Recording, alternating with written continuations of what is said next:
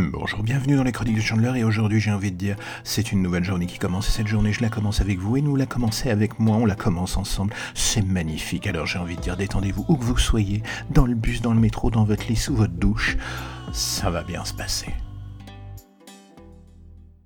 La malédiction du premier roman, vous connaissez? Hmm, J'ai envie de dire combien de vous ont un vieux manuscrit, un ou deux ou trois ou quatre ou cinq, qui traînent dans un tiroir, ce genre de truc que l'on a depuis des années et dont on était certain à un point que cela pourrait être le prochain prix Goncourt. Mais aujourd'hui, il faut se rendre à l'évidence, on n'arrive pas soit à le finir ou soit à le donner à une maison d'édition. On est tous passés par là, et moi le premier. Je ne compte plus le nombre de projets que j'ai eu en stand-by, ceux que j'ai réussi à finir, ceux qui sont restés des embryons sur un moleskine, je sais, je suis comme des milliers de personnes dans l'ombre une sorte de cliché sur pattes qui court après une idée dont il ne voit pas complètement les contours, et franchement ce qui me rassure d'une certaine manière, et que je sais que je ne suis pas le seul. On a tous cette fascination des mots et l'envie de créer pour partager, s'échapper ou balancer des mots à la volée sur une page, une sorte de véritable thérapie pour vider la pression qui règne dans sa caboche, et l'on finit toujours par avoir un doute sur la consistance ou l'intérêt de ce que l'on a écrit. C'est un fait, c'est le point de rupture que tous les apprentis écrivains rencontrent à un moment ou un autre. Ce petit instant où l'on hésite, que l'on tente de faire lire à des gens, et que l'on ne sait pas si l'on doit prendre en compte ce qu'ils disent. Euh, on se dit, ah, c'est bien, c'est pas bien. Ah, on sait pas, on hésite, on a peur.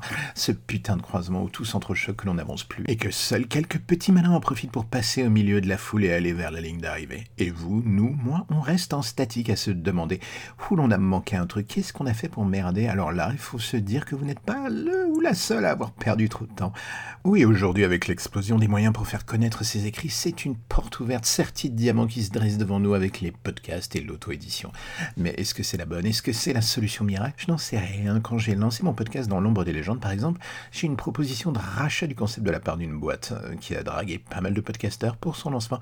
Il fallait remplir le catalogue, on va pas se mentir, et l'espace de quelques jours, j'ai eu des petites étoiles dans les yeux en me disant que ça allait être le Pérou, la drogue, le champagne et la cocaïne sur les fesses de femmes faciles, un peu comme Léo dans le loup de Wall Street. Jusqu'à ce que je me rende compte que tout ce qui les intéressait était de me racheter le concept pour une misère pour pouvoir faire le cas échéant produire à nouveau le même concept par le studio de Prod Audio qui travaille avec eux. La douche froide et le côté go fuck yourself reprend le dessus et l'on se dit que non, la vie n'est pas un long fleuve tranquille, même sur l'autoroute de l'autoproduction ou de l'auto-édition dans le monde littéraire. Alors vous allez me dire, pourquoi est-ce que l'on continue de cavaler après ce rêve à la con de faire partager ses idées ou scénarios pour le moins tordus au grand public perso? Je ne sais pas, j'écris depuis que j'ai ouais, 14 ans quand même. J'ai des tonnes d'histoires ou de scénarios qui crèveront sûrement avec moi. Peut-être que je serai un de ces écrivains maudits dont on retrouvera les manuscrits après sa mort et dont on se dira Putain, mais c'était pas mal en fait. Non, franchement, je ne sais pas. J'espère que ce ne sera pas le cas. J'ai toujours trouvé que ça était un peu glauque et digne du coup de pub assez détestable. On est légion, comme dirait l'autre, une armée de l'ombre de scribouillards, certains d'avoir en stock l'idée du siècle. Le talent suffit-il à notre époque? Hmm, Pas forcément, mais c'est déjà tellement crevant de juste créer quelque chose. S'il faut redoubler d'efforts pour en plus se vendre et se faire connaître, je finis parfois par comprendre que certains lâchent l'affaire en cours de route. Écrivain de l'ombre à la recherche d'une parcelle de lumière, ma future épitaphe.